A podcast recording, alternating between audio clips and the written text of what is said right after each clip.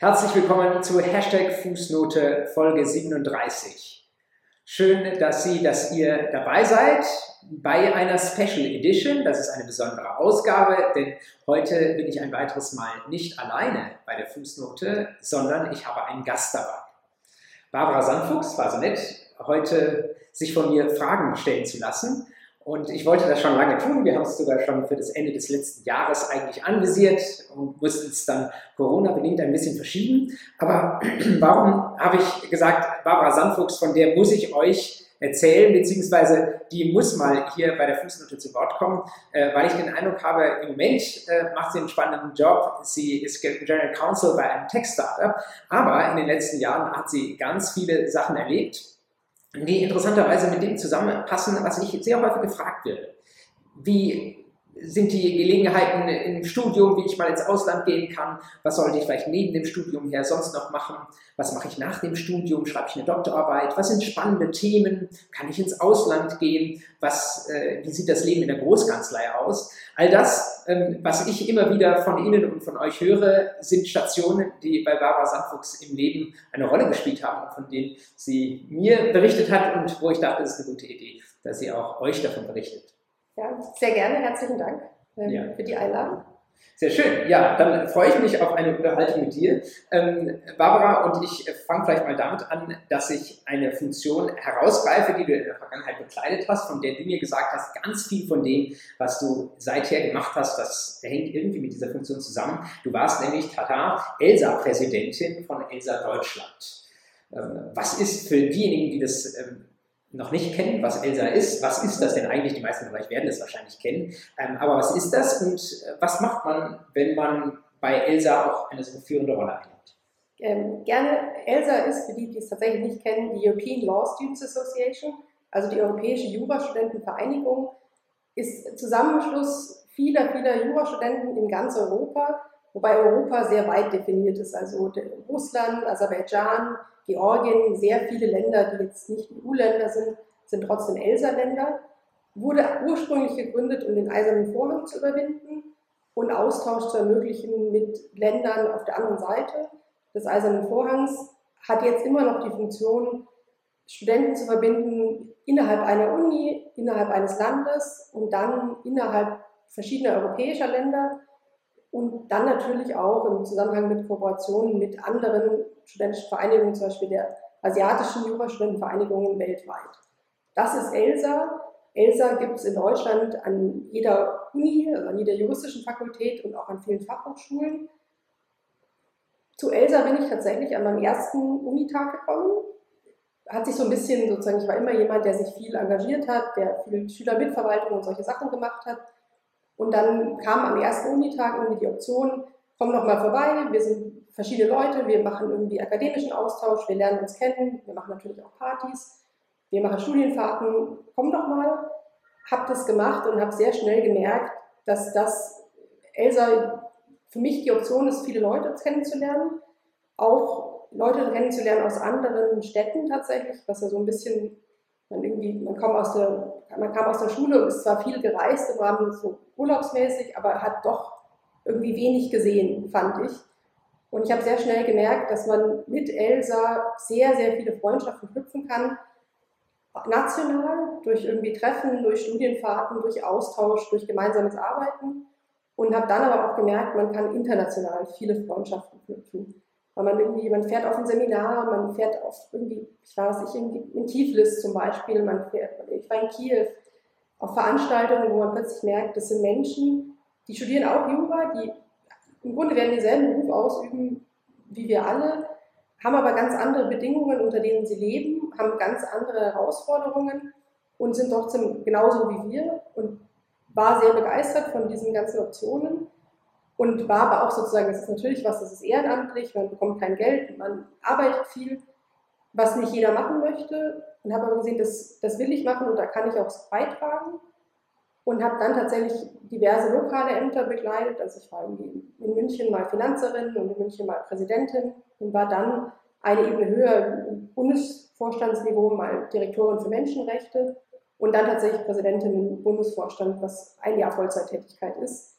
Und was für mich wirklich die beste Entscheidung war im ganzen Studium mit großem Abstand und auch die Entscheidung war, die mich einfach sehr geprägt hat, weil es sehr viel Arbeit, es war wahnsinnig viel Arbeit, es war wahnsinnig viel Verantwortung, weil man irgendwie, man verantwortet so viele lokale Gruppen, man verantwortet ein riesiges Budget, man muss so viele Menschen motivieren, was zu tun, obwohl sie kein Geld dafür bekommen.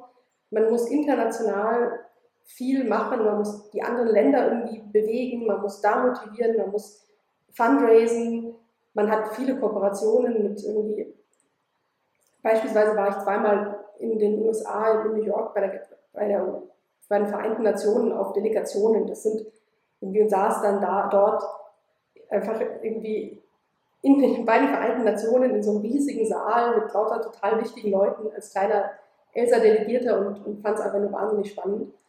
Und das war äh, wirklich eine also, sehr anstrengende Rolle, aber eine Rolle, die, die mich einfach sehr geprägt hat und in der ich natürlich auch immer noch verwurzelt bin. Spannend, spannend. Also ähm, ich als jemand, der das irgendwie nie so etwas in sein Studium integriert hat, der ist jetzt in so einem Moment ertappt, wo ich mir denke, wow, ähm, Vielleicht hätte, verpasst. ja, habe ich was verpasst, ja. Das ist ein, vielleicht, äh, ich weiß nicht, äh, ihr da draußen seid noch wesentlich jünger als ich jetzt und euch ist das noch nicht so häufig passiert, aber irgendwann beginnt die Zeit im Leben, wo man denkt, wow, da hätte ich, wäre ich mal vielleicht lieber ganz anders abgebogen. Ihr habt das noch in der Hand, habt das noch vor euch. Äh, insofern, also wenn ich jetzt irgendwie 20 Jahre jünger wäre, ich glaube, ich würde mir das tatsächlich überlegen. Was ich so ein bisschen raushöre, ist Völkerverständigung, was natürlich total wichtig ist, ähm, aber auch einfach nette Leute kennenlernen und ähm, was du jetzt eher vorsichtig angedeutet hast, es geht schon auch oder es nützt auch insoweit, als man Leute kennenlernt, die man auch noch zehn Jahre später kennt und äh, Verbindungen schafft, auf denen man später auch noch was aufbauen kann. Das ist tatsächlich richtig. Also es gibt, sagen wir mal, es gibt ja jetzt irgendwie diesen, diesen Drang bei LinkedIn, jeder connectet sich und jeder macht irgendwie, edit noch mehr Freunde auf LinkedIn in der Annahme, dass das die Karriere irgendwie beeinflusst, bin ich skeptisch, weil ich skeptisch wäre, ob ich jetzt, ich bin jetzt General Counsel in einem Unternehmen und vergebe Mandate an externe Kanzleien, ob ich jetzt jemandem ein Mandat geben würde, bloß weil er mich bei LinkedIn geedit hat, glaube ich nicht. Was ich aber durchaus mache und auch davor sozusagen in den letzten Jahren gemacht habe, ist, Mandate an jemanden vergeben, mit dem ich zusammengearbeitet habe, dem ich vertraue, wo ich weiß, der kann das und wo ich aber auch weiß, der sagt mir, wenn es nicht kann, hey, ich kann es nicht, aber ich kann dir jemanden empfehlen. Und das ist sowohl in Deutschland der Fall, aber es ist gerade auch international der Fall. Also natürlich muss jeder Jurist international zusammenarbeiten, weil man wird immer Probleme haben, wo man Anwälte aus anderen Rechtsgebieten braucht. Und es ist extrem, finde ich, extrem hilfreich zu wissen, das sind Personen, denen kann ich einfach vertrauen. Und die sagen mir ehrlich, ob sie das machen können. Und denen kann ich auch ehrlich sagen, hey, das ist ein wichtiger Deal. Bist du der richtige Mann für die Zeit? Kannst du es mir gut abrechnen? Ähm, oder bist du es nicht? Und das ist was, was extrem wichtig ist und was einfach, was man, glaube ich, nur bekommt, wenn man mal zusammen in irgendeiner Form gearbeitet hat. Und jetzt ist natürlich Elsa keine Arbeit gegen Geld, aber es ist trotzdem eine sehr intensive Arbeit. Man diskutiert mit viel Inbrunst über Satzungsänderungen, man, man arbeitet zusammen, um irgendwie Geld zu fundraisen, um Konferenzen durchführen zu können. Man, hat, man arbeitet zusammen, um was nicht. Also beispielsweise, wenn man eine Konferenz organisiert in der EU, an der soll ein Ukrainer teilnehmen. Mhm. Brauche ich Visa. Verstehe. Das heißt, man hat da tatsächlich viel Arbeit, die da mit drin steckt, die man zusammen durchlebt hat und bei der man am Ende weiß, ist das die Person, der ich vertrauen kann oder nicht. Mhm. Und wenn ich richtig verstehe, du sagst, es ist dann jedenfalls in der Zeit, wo du Präsidentin warst, war es ein Jahr Fulltime, da hast du nicht studiert damals. Nee, oder? da ist man beurlaubt. Also man mhm. ist, äh, ist, tatsächlich sozusagen, beurlaubt ist je nach Uni unterschiedlich. Ähm, ob man das, ob das auf den Freischuss angerechnet wird oder nicht. Jedenfalls ist es aber eine Beurlaubung, das heißt, man zieht auch um so der, das, die, das Headquarters von Elsa Deutschland ist in Heidelberg. Man zieht dann dorthin um und ist dann dort ein Jahr. Also äh, etwas, wo ich äh, rückblickend gleich denke, ich hätte Angst, habe damals Angst gehabt, äh, irgendwie Zeit zu verlieren. Wenn mir, mir, jemand irgendwie vorgeschlagen hätte, mach jetzt ein Jahr lang gar nichts für dein Studium, mach was ganz anderes, hätte ich irgendwie gedacht, uh, wohin soll das führen? Aber bei dir sieht man, das führt zu sehr vielen spannenden Dingen, die sich nachher, gerade wenn man in den Beruf einsteigt, auch wahnsinnig auszahlen können. Es ist vielleicht auch tatsächlich noch ein Punkt dazu zum, zum Thema Zeit verlieren. Natürlich, wenn man ein Jahr beurlaubt ist, hat man in diesem Jahr nicht studiert. Das ist schon richtig. Aber viele Menschen sind auch nicht beurlaubt und studieren trotzdem nicht richtig. Mhm. Und das ist sozusagen ja auch normal, weil je weniger Zeitdruck man hat, desto weniger eifrig arbeitet man. Und sagen wir mal, diese so Nebentätigkeiten können, glaube ich, zwei Effekte haben. Der erste Effekt ist, man merkt, Jura ist einfach nichts für mich und bricht es ab. Und das haben viele Leute gemacht, die ich kenne. Und das ist auch gut so. Also selbst wenn jemand im zehnten Semester ist, wenn man merkt, Jura ist nichts für einen, bin ich der Unterstützer zu sagen, dann, dann brich es ab, weil warum willst du dein Leben lang mit etwas verbringen, was nichts für dich ist und wo du am Ende vielleicht auch das erste und oder das zweite Examen nicht schaffst. Das heißt, die Leute, die es wirklich durch eine Nebentätigkeit, sei es Elsa oder sei es irgendwas anderes, Moodcourt, Fachschaft, sonstiges, merken, eigentlich will ich lieber organisieren und mit Menschen zusammenarbeiten und lieber nicht Jura machen, sollen es auch ruhig tun. Und die anderen, die ich merken, glaube ich, durch diesen Zeitdruck umso mehr lernen, fokussiert zu arbeiten. Also ich bin aus dem, bin von Elsa sozusagen wiedergekommen, aus Heidelberg zurückgekommen und habe gedacht, wusste, okay, in zehn Monaten ist Examen und so. Und habe gesagt, zehn Monate schaffe ich. Mhm. Also man hatte irgendwie nach einem Jahr oder nach sogar sagen wir mal 13 Monaten kein Jura gemacht, ist man sehr draußen aus allem. Aber ich habe gesagt, was soll's, das werde ich jetzt auch noch schaffen. Ich habe ganz andere Sachen geschafft. Und das ist schon, also wenn man so einen Arbeitsdruck und so einen, einfach so diesen Leistungsdruck so lange erlebt hat, durch irgendwas wirklich so, so spannend wie, es, wie Elsa oder auch wie andere Projekte, fällt es, glaube ich, leichter, sich dann zu konzentrieren und zu sagen, das bisschen Studium schaffe ich jetzt auch noch. Und dann auch einfach zu sagen, jetzt setze ich mich halt hin, jetzt habe ich in meinem Fall das Uni-Rap, jetzt mache ich das Rap, jetzt habe ich auch keine Zeit für Wiederholungen und für gar nichts, sondern ich mache es einfach. Jeder Tag muss sitzen, jeder Tag muss im Zeitplan sein, weil am Ende ist Examen. Punkt. Und für mich war das gut und ich glaube nicht, dass ich Zeit verloren habe, sondern ich glaube, ich war einfach fokussierter dann. Schöne Sache, schöne Sache. Das wäre ich tatsächlich auch gerne gewesen. Ich höre ähnliche Sachen manchmal von Menschen, die vor dem Studium irgendwie so eine Lehre gemacht haben oder von äh, Studierenden, die schon Eltern sind, weil das sind irgendwie jetzt andere Kontexte, die einen dazu bringen, dass man dann sehr, sehr fokussiert wird. Aber ja, ähm, äh, gut, das zu hören. Und in zehn Monaten, das hat geklappt, höre ich raus. Ja. Auch das ist natürlich das, das, sind so die Momente, wo dann nachher ihr da draußen bei YouTube darunter schreibt, wie krasser Typ oder so, zehn Monate und dann Examen geschrieben. Aber ja. Naja, letztendlich glaube ich, sagen wir mal, das, also, was du sagst mit Leuten, die die Lehre gemacht haben, eigentlich ist es ja schon krass, dieses System, wenn man einem Nicht-Juristen erzählt, wie lange wir Examensvorbereitung betreiben. Das ist ja totaler Wahnsinn. Also das wird halt so gemacht, weil das System so angelegt ist. Aber eigentlich kann sich niemand eineinhalb Jahre oder zwei Jahre oder zweieinhalb Jahre voll konzentrieren und nichts dabei vergessen. Das ist, das ist total unrealistisch. Und das ist auch, den Anspruch kann man nicht stellen. Keiner hat ein, ein Kurzzeitgedächtnis, was zweieinhalb Jahre läuft. Also Es kommt nicht nur aus Kurzzeitgedächtnis an, aber ich gestehe zu, äh, bei mir war das auch so. Sehr, sehr viel äh, war von Kurzzeitgedächtnis abhängig. Ich glaube, ein, zwei Tage nach dem Examen schon so, ich es auch schon wieder vergessen. ja, das ist, äh, ist, etwas, was ja, wahrscheinlich wir beide, wenn wir heute irgendwie noch Strafrecht machen sollten, dann wäre da nicht so viel los. Ja. Ähm, jetzt hast du gesagt, deine Tätigkeit bei Elsa, die hat dich schon auch geprägt für das, was danach kam. Ähm, und du hast mir eben, als wir uns vor diesem Interview so ein bisschen unterhalten haben, hast du mir gesagt, äh, was, was vielleicht dann eine der ersten Brückenschläge war in, ins Ausland, war ein Praktikum, das du beim Generalkonsulat in New York gemacht hast. Äh, wie kamst du dazu und wohin hat dich dieses Praktikum dann gebracht?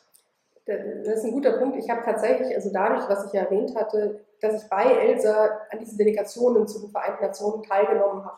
Ich habe gesehen, Vereinte Nationen, das ist wahnsinnig spannend, irgendwie internationales Umfeld und so weiter, irgendwie international, das würde ich gern machen. Vielleicht wäre ich auch gern Diplomatin. Gleichzeitig hatte ich aber sehr viele Menschen kennengelernt, gerade in Osteuropa, die ich gern besuchen wollte und die ich spannend fand. Also ich hatte es irgendwie vor allem so an Bosnien und Georgien waren so meine beiden Punkte. Da hatte ich viele Freunde kennengelernt über Elsa und habe gesagt, ach, da will ich eigentlich hin. Ich habe gedacht, da bewerbe ich mich doch beim Auswärtigen Amt für ein Praktikum im Generalkonsulat das funktioniert folgendermaßen, man bewirbt sich, glaube ich, für neun oder zehn Standorte, die man angeben muss und dann ist man in einem Pool drin und wird dann dort gepickt.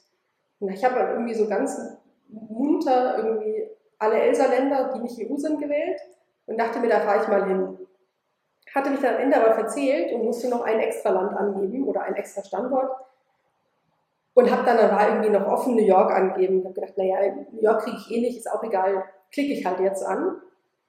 Und in meiner festen Hoffnung, bald nach Sarajevo zu fahren. Und einen Tag später war die Zusage für New York in, in, im Postfach. Und ich habe gedacht, hm, hm, jetzt muss ich also nach New York. Na gut. War mir aber auch klar, dass, dass ein Praktikum bei den Vereinten Nationen oder, beim deutschen Generalkonsulat, irgendwie ein Gebäude weiter weg von den Vereinten Nationen absagen, dass das vielleicht, dass ich das bereuen würde und habe dann gesagt, dann fahre ich dahin, dieses ganze Internationale zu sehen, was ich ja davor schon gesehen hatte, will ich unbedingt haben. Und habe dann nach den schriftlichen Prüfungen, vor der Schwerpunktprüfung, das Praktikum in New York, dort in der Rechtsabteilung gemacht, was eine super spannende Zeit war. Also was schwierig ist zu finanzieren. Da gibt es Gott sei Dank sozusagen, hatte ich dann da ein Stipendium gefunden, was das teilweise abgedeckt hat, aber es ist natürlich, muss man irgendwie finanzieren können. Ich habe dann auch in, ziemlich, in einem ziemlichen Loch irgendwie in Queens gewohnt. Und aber es half ja nichts. Aber es war sehr, sehr spannend, weil man halt irgendwie. Also ich fand es total spannend zu sehen, wie die Leute zusammenarbeiten, wie viele Menschen dort auch arbeiten, irgendwie auf das ganze System läuft im Grunde mit Praktikanten, also auch das ganze UN-System läuft mit Praktikanten, die alle viel bewegen wollen, super ausgebildet sind, wenig Geld dort verdienen, aber trotzdem motiviert sind. Mhm. Und ich fand es einfach eine sehr, sehr spannende Zeit, weil man in sehr kurzer Zeit sehr viele Menschen kennenlernt. Und weil man ja auch irgendwie, ich hatte dann ausgerechnet, wie viel mich jede Stunde kostet. Also mit Flug und Wohnung und erhöhten Essenskosten und Visa und habe ausgerechnet, wie viel mich das Ganze kostet. Und bin zum Ergebnis gekommen, Schlafen ist jetzt eine dumme Idee, weil Schlafen irgendwie zu teuer ist. Das hm. kann ich einfach nicht machen. Und habe dann jede Minute dort genutzt, habe jede irgendwie gratis Kulturveranstaltung, jedes, also Stand-up-Comedy, im Grunde einfach alles, was man finden konnte, was gratis oder erschwinglich war, mitgenommen, habe versucht, möglichst viele Leute dabei kennenzulernen und möglichst wenig zu schlafen und möglichst wenig Geld, möglichst sonst noch Geld zu sparen, was äh, nicht gut ist, weil man in New York Geld spart und man nur 99 Cent Pizza Slices isst und irgendwie einen, jeden Tag so einen Starbucks, Starbucks Coffee, das war dann die Dosis für den Tag. Der hat dann auch wahrscheinlich auch das Budget aufgeschlagen, ja. Meine Haut war danach so ein bisschen grau, aber ähm, es war wirklich spannend und hat mich dann, das war ja so meine Ausgangsfrage, nicht zu weit ausgeholt, aber dazu geführt zu sagen, für die Promotion, die ich nach dem ersten Examen machen wollte, soll es was Rechtsvergleichendes werden, weil eigentlich will ich wieder in die USA und einfach weiterhin dieses, diesen kulturellen Austausch haben. Und habe mich dann tatsächlich sozusagen mit diesem Blick darauf, dass andere Rechtsordnungen für uns interessant sind, dass wir viel lernen können, dass der Austausch uns weiterbringt, auch so dann für die Promotion orientiert. Mhm. Und die Promotion, so wie darf ich sagen, das ist vielleicht auch einer der Punkte, wir kannten uns über eine gemeinsame Freundin schon seit vielen Jahren, aber einer der Punkte, über die ich jetzt wieder auf Barbara gestoßen bin, äh, ist eine, die sowohl von ihrem Inhalt her, glaube ich, äh, eigentlich uns alle was angeht, als auch eine, die von der Form, wie sie veröffentlicht wurde, glaube ich, ähm, für viele interessant sein könnte. Vielleicht fangen wir mal bei dem Inhalt an. Äh, wenn ich mich recht erinnere, das habe ich jetzt nicht im Vorgespräch gecheckt, aber mir läutet sowas im Kopf, dass da drüber steht, Privatheit wider Willen. Ist das richtig? Das ist richtig, ja. Okay, ist ein Fragezeichen dahinter? Das weiß ich gar nicht mehr genau. Das solltest du wissen. es ist jedenfalls, also inhaltlich hat es ein Fragezeichen. Ähm, die Promotion fragt, darf, der Staat, darf und muss der Staat einen Internetnutzer dazu zwingen, seine Privatheit zu wahren? Das klingt sehr abstrakt, das ist sozusagen das ist eine verfassungsrechtliche, datenschutzrechtliche Promotion, die sowohl deutsches Verfassungsrecht als auch US-Verfassungsrecht betrachtet und im Grunde ganz banal fragt, gibt es das Recht zur Dummheit, wenn es darum geht, im Internet Daten preiszugeben? Oder gibt es dieses Recht nicht? Und das ist dann so ein bisschen weiter aufgedröselt. Man sieht ja irgendwie, fängt an mit Leuten, die irgendwie Sexvideos hochladen, fängt an mit Leuten, die ihre genetischen irgendwie DNA vielleicht sozusagen irgendwo hochladen. Menschen, die Informationen über Dritte hochladen, sei es irgendwie, kommt immer mehr Vielleicht habe ich Preisvorteile bei der Versicherung, wenn ich irgendwie genetisch nicht vorbelastet bin. Ganz egal, ob ich da irgendwie meine ganze Familie mit reinziehe oder nicht. Ähm, damit fängt es an, aber geht natürlich weiter bei der Frage, wie sehr darf ich irgendwie wie sehr darf ich Tracking betreiben? Also ist es für mich gut, wenn jeder alles über mich weiß und aller Content, den ich bekomme, so personalisiert ist, dass er schon alles weiß, was ich haben möchte? Geht ja weiter, darf, ist es gut für mich, wenn mein Kühlschrank für mich bestellt oder will ich noch Einfluss haben da drin? Und das war so ein bisschen, das war die Frage. Hatte den großen Hintergrund, dass damals, ich habe 2012 mit der Promotion begonnen, dass ich damals das Gefühl hatte, in dem Moment, wo Nutzer zu viel preisgeben, kann es dazu führen, dass sie selbst irgendwann in sogenannte Filterbubbles kommen. Dass sie also eigentlich irgendwann ihre, ihre virtuelle Welt, dass jeder, jeder seine eigene virtuelle Welt hat und nur das sieht, was er gerne sehen möchte, ausgehend auf den Präferenzen, die er sozusagen gezeigt hat. Das heißt, man sieht den Content, den man haben möchte, jetzt auf die heutige Zeit übertragen, der Republikaner sieht im Grunde nur den, den Content, den alle anderen Republikaner aus seiner Gruppe, mit seinen Vorleben, mit seinem, mit seinem Einkommen, mit seinem Freundeskreis, mit seiner Religion haben möchte. Der Demokrat sieht vielleicht, sieht vielleicht was ganz anderes. Der Reiche sieht was anderes als der Arme. Und je mehr sozusagen sich die Welten verändern und je mehr jeder sein anderes Weltbild hat, desto schwieriger ist es, in einer Demokratie auf einen gemeinsamen Nenner zu kommen. Und das ist ja so ein bisschen, das war damals meine Angst. Und das ist ja das, wo wir jetzt im Grunde, wenn wir jetzt von, von Fake News sprechen oder von Alternative Facts, dann sind wir genau da, nämlich bei der Frage, gibt es denn alternative Fakten? Mhm. Darf es alternative Wahrheiten geben? Mhm. Je nachdem, was man gerne haben möchte, oder nicht? Verstehe ich dich richtig, dass du sagst, diese Filter-Bubbles, die können letztlich, die fungieren auch als eine Art Verstärker für alle. Ich habe vielleicht so, sagen wir mal, den ersten Mal noch eine ganz offene Meinung, ich tendiere aber in eine bestimmte Richtung, dann ordnet mich meine Bubble oder ich komme dann, bin in dieser Bubble irgendwie drin und diese Bubble verstärkt immer das, was da ist und das, was aus Sicht jetzt äh, der Algorithmen unwahrscheinlich ist, für was ich mich wahrscheinlich nicht interessiere, das wird gewissermaßen rausgekürzt und damit werde ich tendenziell in meinen Meinungen extremer. Ja, das ist exakt das, was passiert. Und das kann aus zwei Gründen passieren. Das eine ist tatsächlich der Algorithmus. Also natürlich ist es für einen Service gut, dir Content anzuzeigen, den du sehen möchtest, mhm. weil man möchte ja, dass du da draufklickst. Das ist sozusagen, der Algorithmus kann das tun. Äh, das geht aber natürlich noch weiter.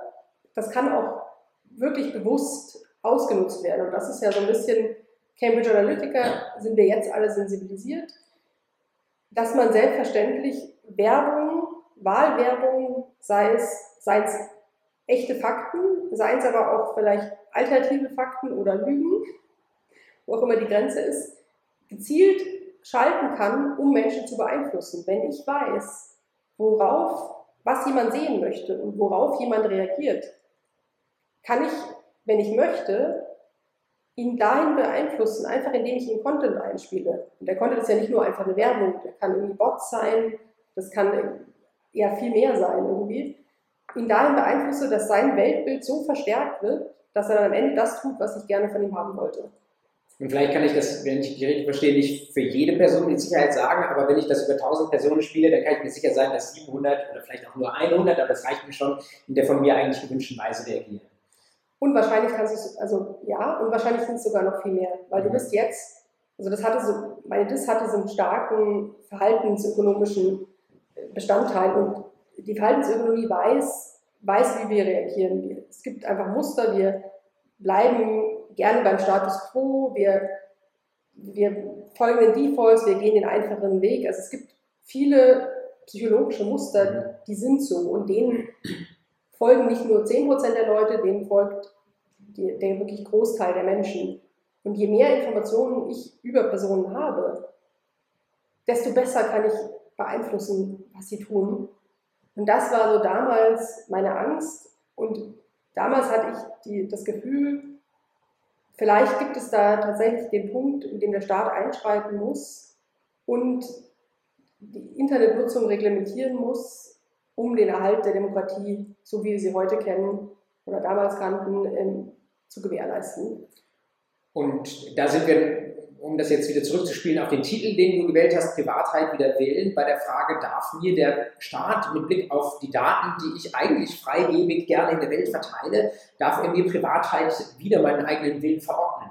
Genau. Wozu bist du gelangt? Es kommt drauf an. ja, toll, ja. ich, ich, also ich kam tatsächlich zu dem Ergebnis, es kommt drauf an.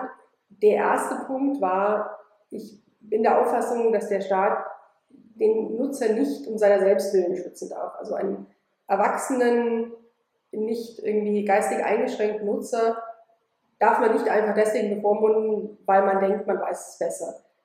Das klingt banal, ist es aber sozusagen, wenn man so die, die allgemeine Presse liest, dachte man damals, naja, der, Nutzer weiß es nicht, man muss ihn schützen. Das, habe ich gesagt, geht nicht, geht nicht in, in der Art und Weise, wenn jemand sozusagen bewusst sich nicht informieren möchte und bewusst das Risiko eingehen möchte, einfach weil es convenient ist, alles angeboten zu bekommen, so wie man möchte, dann darf er das auch.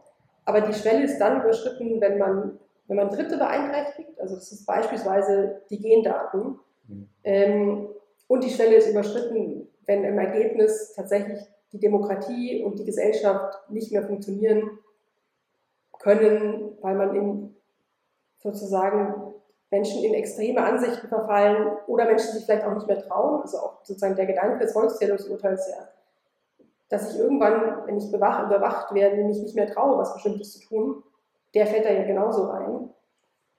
Da ist dann, kommt man dahin, da ist die Grenze überschritten. Jetzt verstehe ich dich so, ähm, dass du vor allen Dingen einen Fokus hast auf die Seite, ähm, darf ich die Daten von mir aus preisgeben oder wird mir das verboten? Man könnte ja du sagst, es ist an bestimmten Stellen schwierig, ja, weil Freiheit auch ein großer Wert ist. Jetzt könnte man ja auch auf den Gedanken kommen, so wie wir die Freiheit da entsprechend groß schätzen, können wir noch an der anderen Seite, nämlich bei der Datenverwendung ansetzen und sagen, selbst wenn ich, äh, keine Ahnung, wer weiß, was für Präferenzdaten über Instagram oder sonst was heraushauen darf, ähm, die Unternehmen bekommen schon noch mal Schranken dabei auferlegt, welche Daten sie für welche Zwecke nutzen dürfen. Und wenn es sensible Präferenzdaten sind, ähm, die vielleicht, ja, es ist Werbezwecke, ist natürlich ein breites Feld, aber da mag es Richtungen geben, wo man dann sagt, da müssen wir äh, nicht den Einzelnen regulieren, sondern müssen wir den Unternehmen irgendwie ein bisschen Grenzen vorgeben. Das ist, das ist absolut richtig. Im Ergebnis ist es aber trotzdem eine belappende Frage, mhm. weil ich, in dem Moment, wo, ich, wo der Staat dem Unternehmen vorschreibt, bestimmte Sachen nicht mehr tun zu dürfen, verbietet er auch dem Nutzer und dem Unternehmen sozusagen durch privaten Vertrag zu sagen, aber ich will, dass du es tust. Ja, Also diese, wenn der, wenn der Staat es nicht mehr, nicht mehr tun, äh, wenn der, das Unternehmen es nicht mehr tun darf, dann nutzt es mir nichts, wenn ich es im Preis geben darf. Verstehe schon. Und wenn ich zum Beispiel der Auffassung bin, also mein, genetisch bin ich super fit, mhm. wenn ich dieser Auffassung bin und ich hätte jetzt gerne eine günstigere Versicherung. Im Übrigen möchte ich auch sonstige Sachen, sonstige Vorteile irgendwie in meiner Welt haben, wenn ich, wenn aber sozusagen mir keiner eine günstige Versicherung geben darf, bloß weil ich glaube, dass ich genetisch so fit bin, dann bringt es mir nichts, dass ich ihm die Daten geben darf. Mhm. Und gerade Gendaten sind so ein sehr sensibles Beispiel, denn nachdem ich bin kein, kein, kein ja, niemand, der sich damit wirklich gut auskennt, aber soweit ich das verstanden habe, hat man bei Gendaten immer auch eine gewisse Überschneidung mit den engsten Verwandten. Und das heißt, wenn ich meine DNA irgendwo in Amerika hochlade, dann gebe ich nicht immer nur, eigentlich bin ich sofort bei personenbezogenen Daten drin. Ja. Ja. Also wäre das, ohne da jetzt, das wäre wahnsinnig spannend dazu, auch sich nochmal länger zu unterhalten, aber äh, nur auf den Punkt noch gebracht, äh, wäre es eigentlich äh, datenschutzrechtlich schon jeglicher Upload von die eigener DNA problematisch, oder? Also, Außer alle meine Verwandten sind tot. Also datenschutzrechtlich bist du ja sozusagen jetzt wieder im einfachen Recht und kommt auch dann darauf an, wo du bist und was du tust, aber okay. es sind jedenfalls personenbezogene Daten, okay. die sozusagen nur eingeschränkt äh, verarbeitet werden dürfen. Und dann bist du wieder bei sehr vielen Detailfragen. Und zurück aber auf das Verfassungsrecht. Ja. Halte ich für sehr problematisch. Also spannende Themen, einerseits im Verfassungsrecht, andererseits im Datenschutzrecht. Und wer immer in diese Richtung gehen will, äh, sei es, dass es ihn oder sie als Praktiker interessiert oder dass die Forschungsarbeit vielleicht auch mal in diese Richtung läuft, glaube ich, ist so vieles rausgekommen. Eine gute Idee, Barbara Sandfuchs zu zitieren.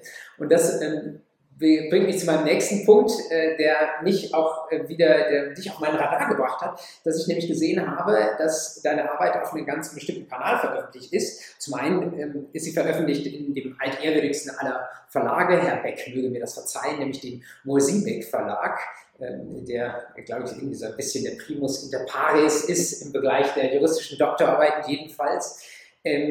Äh, zum anderen ist er veröffentlicht im Open Access und das ist etwas, was es, ja, ich, es gibt einzelne Verlage, die mehr und mehr in die Richtung gehen, ähm, wo man vielleicht auch gewohnt ist, dass man bei den E-Medien der eigenen Unibibliothek da schon mal auch so ein ganzes Buch runterladen kann, aber dass so Bücher im kompletten Open Access stehen, also für jeder Mann und jeder Frau da draußen völlig frei abrufbar sind. Das ist, glaube ich, auch heute noch eine Seltenheit. Ja. Und deine Doktorarbeit wurde jetzt vor ungefähr fünf Jahren veröffentlicht. Und du hast es von Beginn an hinbekommen oder wie war das? Also es, ja, die zeitlich stimmt es ungefähr. Mhm. Ähm, und damals ist sie tatsächlich zuerst auf Papier veröffentlicht worden.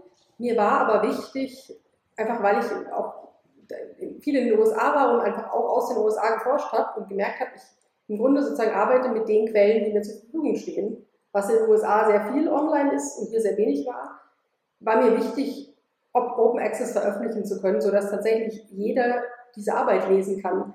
Weil man arbeitet sehr lange, man schreibt da jahrelang, man bemüht sich redlich und dann liest es keiner, fand ich, fand ich eine traurige Vorstellung. Und damals habe ich bei der Auswahl sozusagen des Verlags darauf geachtet, eine Reihe zu finden, bei der man grundsätzlich später die Möglichkeit hat, gegen Geld eine Open Access Veröffentlichung vorzunehmen und hatte die dann gefunden. Und die Arbeit wurde zuerst als Papier veröffentlicht und dann später, so als ich ein bisschen mehr Geld zusammen hatte, dann auch nochmal separat als, äh, als tatsächlich Open Access Link, der auf der Webseite von Morsiebeck ist, der aber auch bei JSTOR verfügbar ist und der einfach googlebar ist. Das heißt, jeder, der die Arbeit googelt, kann das PDF bekommen und kann sie zitieren, vollkommen legal. Und das war für mich wichtig, einfach weil ich mehr Leser erreichen wollte und einfach nicht wollte, dass meine Arbeit, natürlich schreibt man für die Erfahrung, man schreibt dafür, dass man was lernt, man schreibt für den Titel, für irgendwie Forschungsreisen, die man währenddessen macht. Aber man will ja auch einen Beitrag leisten. Und das war mir wichtig und ich habe dann tatsächlich auch gesehen, so war das. Also kurz, sagen wir, dem halben Jahr, nachdem die Arbeit Open Access veröffentlicht wurde, gab es zahlreiche neue, neue Rezensionen, die das davor nicht gab und haben diverse der großen Kommentare die Arbeit zitiert, die es davor nicht zitiert hatten. Und das hat mir gezeigt, das war eine lohnenswerte Investition und hat auch jetzt also viel mehr, viel mehr Leute können auch mal kurz den Blick reinwerfen, den sie sonst nicht könnten. Jetzt in Corona-Zeiten sind die Bibliotheken ohnehin zu. Auch davon abgesehen, der Praktiker geht ohnehin nicht in die Bibliothek und Menschen im Ausland haben keinen Zugriff auf deutsche Bibliotheken und auch der deutsche Student geht nicht unbedingt immer in die Bibliothek. Und das war für mich ein wichtiger Punkt und ist auch ein Punkt, ich verstehe sozusagen natürlich, dass das eine kontroverse Diskussion ist, verstehe, dass jeder auch irgendwo Geld verdienen muss, aber ich, ich glaube, das sollte in Zukunft noch viel wichtiger werden, dass man Open Access Zugänge hat, entweder voll Open Access oder jedenfalls, es gibt ja viele Universitäten, haben lizenzierte Versionen, wo man dann jedenfalls teilweise Zugang hat zu bestimmten Datenbanken. Und das ist, glaube ich, für jede Veröffentlichung, sei es Dissertation, sei es ein Paper, wichtig. Also da warst du mein großes Vorbild. Ich habe das tatsächlich danach dann auch mal mit einer meiner Arbeiten gemacht musste ein bisschen hinreden, bis es soweit war, äh, aber dann irgendwann äh, war, glaube ich, von Print so viel abverkauft, dass es dann unter bestimmten Bedingungen tatsächlich auch möglich war. Ich glaube, wir würden beide wahrscheinlich alle euch da draußen, wenn ihr mal soweit seid, so ein Buch geschrieben zu haben, ermutigen. Ähm, man, das kriegt man nicht geschenkt. Ja. Man muss, glaube ich, schon auch ein bisschen Überzeugungskraft manchmal investieren und vielleicht auch ein bisschen was anbieten, muss sich vielleicht noch einen Sponsor suchen. Aber ich glaube, äh, gerade aus dem, was du erzählt hast, kann man mitnehmen, dass sich das total lohnt, weil äh, man will ja nicht für die Tonne schreiben, sondern will dafür schreiben, dass man gelesen wird und dass die Gedanken irgendwie auch rumlaufen und man vielleicht auch manche Kritik dann bekommt und äh, irgendwie die Diskussion weitergeht. Ich habe es tatsächlich neulich sogar mal bei einer altehrwürdigen Archivzeitschrift versucht da äh, biss ich auf Granit, muss ich sagen, bisher. Ich werde es erneut versuchen, weil ich irgendwie denke, ja, die sind manchmal in so entlegenen Datenbanken, wenn sie überhaupt online sind. Ähm, das ist irgendwie so schade drum. Man gibt sich so viel Mühe über dem, was man schreibt. Ähm, und dann, ja, äh, da gilt wahrscheinlich auch so ein bisschen das Gesetz, je mehr Leute sich darum kümmern, also wenn wir hier den einen oder die andere davon begeistern können, dann schaffen wir das vielleicht insgesamt, dass die Welt da in fünf Jahren schon etwas anders aussieht und das mit dem Open Access vielleicht üblicher ist. Es gibt ja, glaube ich, sogar Leute, die sagen, gerade bei denjenigen, die das jetzt aus der Hochschule heraus machen, dass die ja letztlich durch Steuergelder bezahlt werden und das Arbeitsprodukt sollte dann auch für die Öffentlichkeit verfügbar sein, so ähnlich wie das bei den Gerichten und ihren Urteilen im Moment diskutiert wird. Also äh, uns beide, wir wären dabei. Ja. Ähm, vielleicht konnten wir auf dem Wege ein bisschen Werbung machen. Ich, ich glaube, ich, sogar, ich bin neulich einer Forscherin begegnet, die nur so Open Access Forschung macht. Also mhm. da gibt es ja ein eigenes Forschungsgebiet dazu. Ja. Mhm. Gut, ja, wunderbar. Wo wir schon über die Uni sprechen, ähm, aus der das Jahr, ich weiß nicht, hast du an der Uni gearbeitet, während du das, äh, das Werk geschrieben hast? Tatsächlich nicht. Das wäre eine Option gewesen.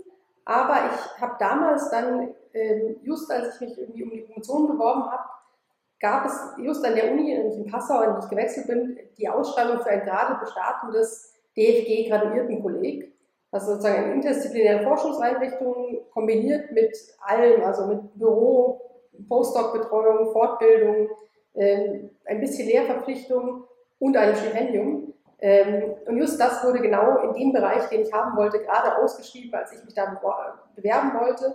Und das hatte ich dann bekommen und damit hatte ich dann sozusagen die, die Finanzierung gesichert und hatte auch so diese, seinen Grundstock an Lehre ähm, mhm. ähm, mitgesichert und habe dann damit dann nicht an der Uni gearbeitet, hatte aber den großen Vorteil, dass sich mein Doktorvater der ein Doktorandenkolleg sozusagen mit seinen Doktoranden hatte mich da eingebunden hat. Das heißt, ich hatte immer den Austausch quasi mit dem Doktoranden an seinem Lehrstuhl und gleichzeitig sozusagen den, den wöchentlichen Austausch mit den ganzen Kollegsveranstaltungen und hatte dann so den doppelten, sowohl den datenschutzrechtlichen, fachlichen Austausch als auch irgendwie den interdisziplinären Austausch. Hatte dann das Beste von allem, würde ich sagen. Und du hattest ja sogar noch äh, Auslandsaufenthalte wiederum an anderen Unis. Also du warst nicht nur irgendwie an einer in den Austausch eingebunden, sondern hast tatsächlich vielleicht auch motiviert durch Elsa über den Tellerrand geschaut. Das, das war tatsächlich so sozusagen, ich hatte, ich hatte ganz früher sozusagen, hatte ich natürlich mal wie die meisten da draußen wahrscheinlich überlegt, ach, so eine Doktorarbeit wäre das nicht nett oder ein LLM wäre das nicht nett oder beides oder gar nichts. Beides war dann klar, dass äh, ist, dauert zu lange und ist zu teuer. Mir war im Grunde auch klar, LLM ist zu teuer. Trotzdem wollte ich gerne, motiviert durch Elsa, motiviert durch das Praktikum, nochmal in die USA und auch weil sich es einfach fachlich, es war sehr naheliegend bei einer rechtsvergleichenden Dissertation und hatte mich dann auf gut Glück beworben an diversen Unis und bin dann zunächst genommen worden, sowohl in, ähm, an der University of California at Berkeley und in Stanford und habe dann diese beiden Forschungsaufenthalte gemacht. Also dort geht man sozusagen als, ja, als Gastwissenschaftler hin. Mhm. Man bekommt sein Büro, man bekommt den Austausch irgendwie mit dem betreuenden Professor. Man darf Veranstaltungen besuchen, wenn man möchte. Also ich habe diverse Kurse gehört, aber halt dann nicht, nicht die Prüfung geschrieben. Und hat im Grunde, fand ich, das Beste von beiden. Man hat den Luxus, den man irgendwie als LLM-Student hätte. Man ist aber ein bisschen näher an den Professoren dran, fand ich. Und man muss keine Prüfungen schreiben.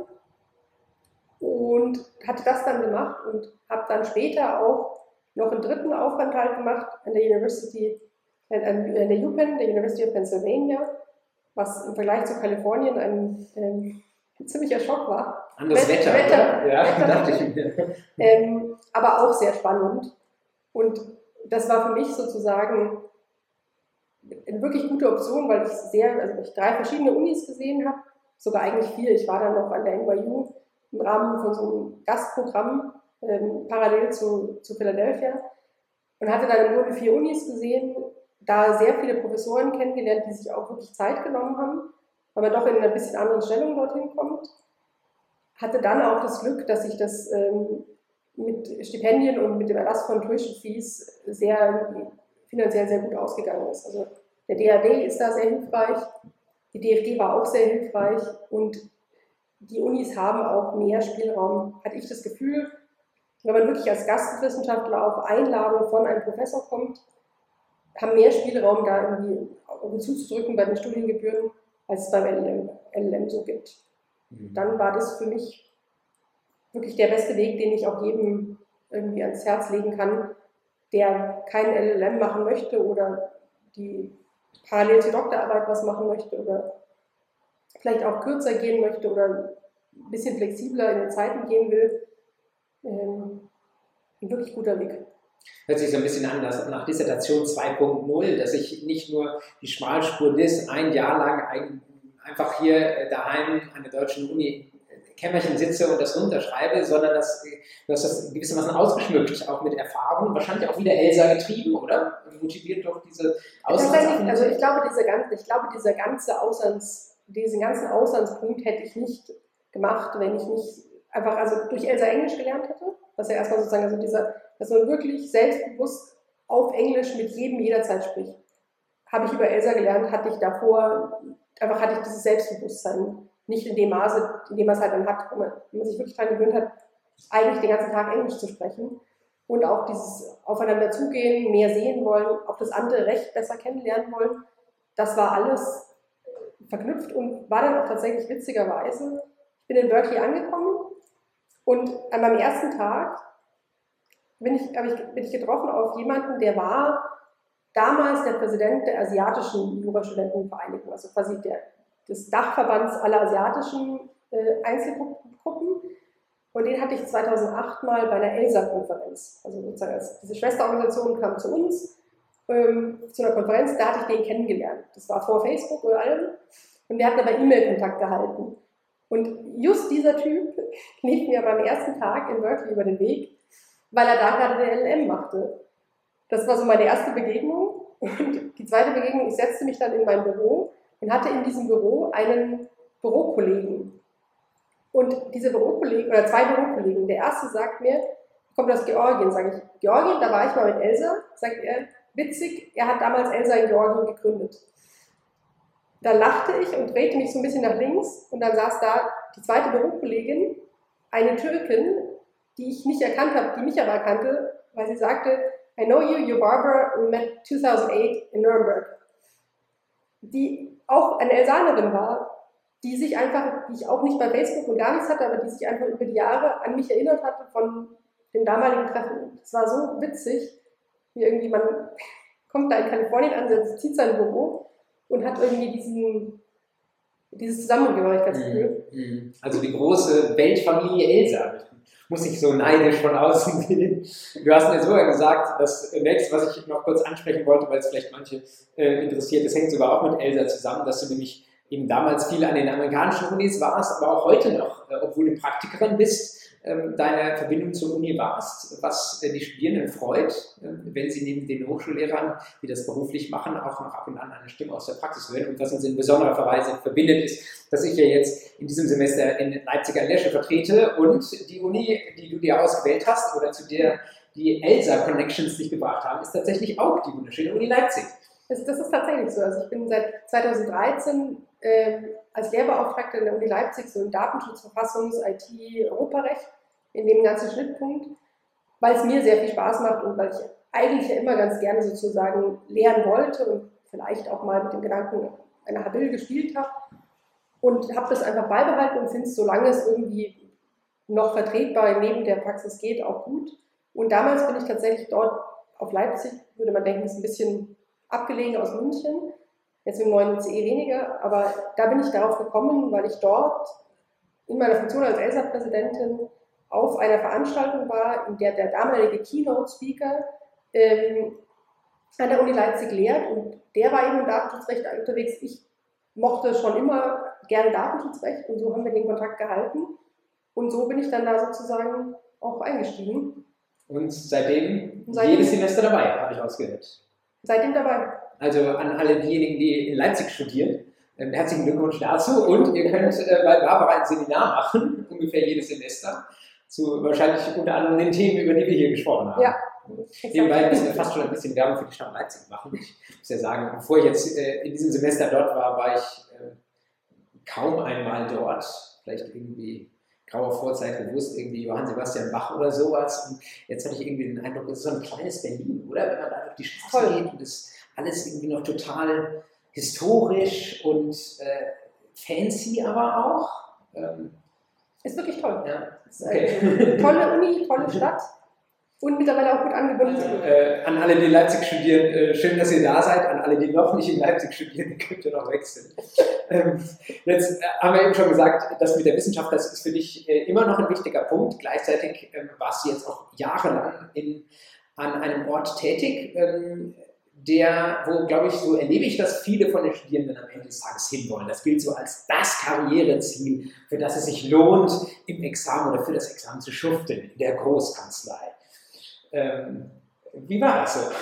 Das, ja, tatsächlich. Ich war in der Großkanzlei. Ähm, ich war bei Weil Gottschall in München und habe dort sowohl Litigation als auch Datenschutzrecht gemacht. Also Litigation, Gerichtsverfahren, sowohl ordentliche als auch Schiedsgerichtsbarkeit und Datenschutz, IP, IT ähm, diesen, sozusagen diesen Themenkomplex, war für mich eine sehr gute Erfahrung. Also muss sich jeder selbst überlegen, was er später mal möchte, was er nicht möchte.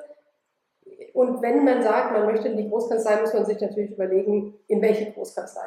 Das sind, glaube ich, schon Grund, Grundpunkte, die man, über die man nachdenken möchte. Will man eine deutsche Kanzlei, will man eine britische, will man in eine US-amerikanische und will man in eine kleine oder eine große Einheit was irgendwie uns ausgezeichnet hat, ist, wir waren eine sehr große Kanzlei, aber in München und auch in Deutschland, weil halt groß München und in Frankfurt, recht klein. Und das fand ich ein sehr angenehmes, fand ich sehr, sehr angenehme Kombination, weil man die großen Mandate hatte, die spannenden Mandate, den weiten Austausch, gleichzeitig aber sozusagen ein Team hatte, was man überschauen konnte. Man kennt jeden, man kennt auch jeden Studenten, man kennt jeden Praktikanten, man kennt jede Empfangsdame, man kennt sich einfach.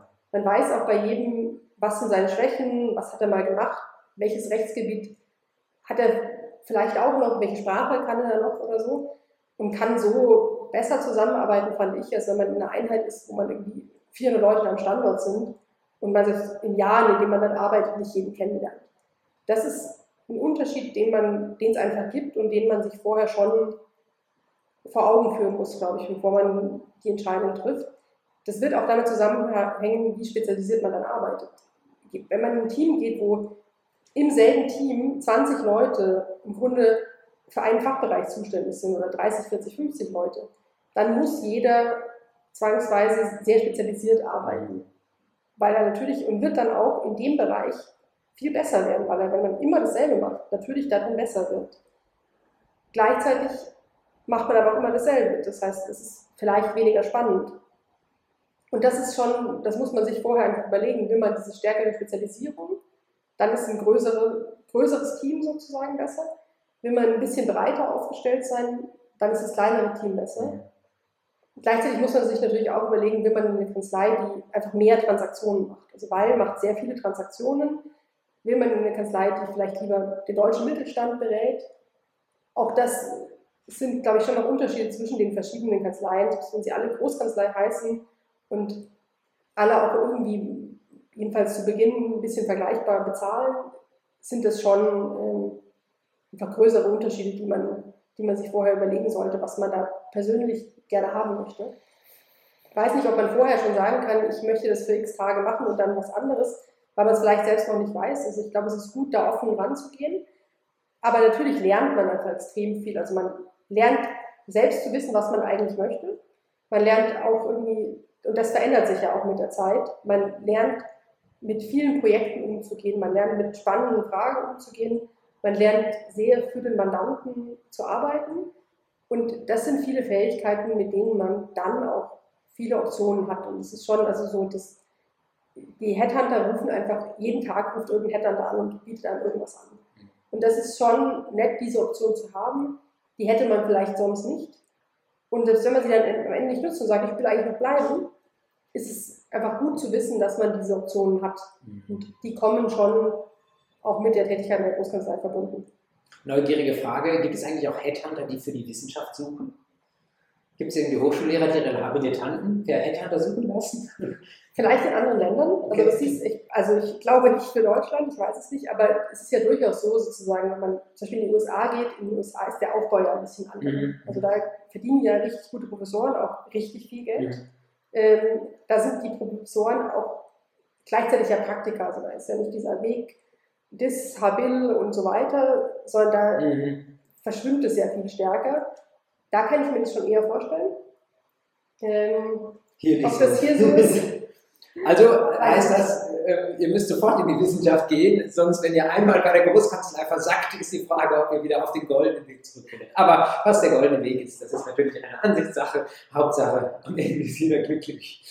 Ähm, ich glaube, äh, man hat gesehen, äh, was die Barbara so alles erlebt hat in den letzten Jahren. Das ist ganz viel von dem, von dem ich weiß, dass viele Studierende ein bisschen davon träumen oder vielleicht auch neugierig fragen, ob das was für sie ist. Und ich hoffe, ähm, dass dieses Interview vielleicht ein bisschen dazu beiträgt, dass das ein bisschen klarer wird. Vielleicht ähm, zum Abschluss, Barbara, noch, äh, was würdest du vielleicht Studierenden ähm, mitgeben, was du, wenn du jetzt heute nochmal studieren würdest, was du auf jeden Fall im Blick behalten würdest?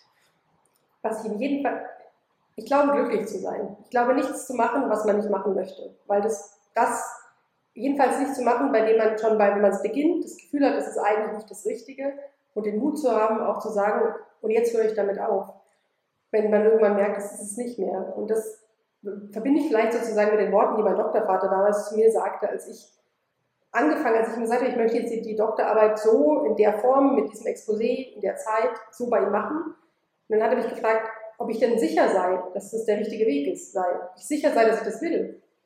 Habe ich gesagt, ich bin überhaupt nicht sicher, ob das der richtige Weg ist. Ich bin nicht sicher, ob ich später bereue, aber ich bin auch sicher, dass ich es nicht wissen werde. Ich werde es vielleicht danach wissen, wahrscheinlich werde ich es mein ganzes Leben lang nicht wissen. Und jetzt gerade scheint es mir der richtige Weg und deswegen mache ich es jetzt.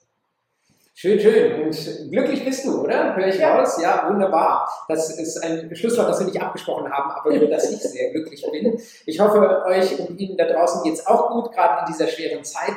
Ihr und sie bleibt weiter gesund und der Fußnote natürlich gewogen. Herzlichen Dank, Barbara, dass Herzlichen du dir viele Zeit genommen hast. Und ähm, ihr könnt, wir verlinken all das, worüber wir gesprochen haben, auch noch in den Show Notes dieser Folge. Und ähm, wer Barbara mal ansprechen möchte, der kann sie googeln oder kriegt durch mich jedenfalls auch ihre E-Mail-Adresse wahrscheinlich raus. Ähm, also, wir sind nicht aus der Welt. Danke fürs Zuschauen und bis zur nächsten Folge. Herzlichen Dank. Ciao.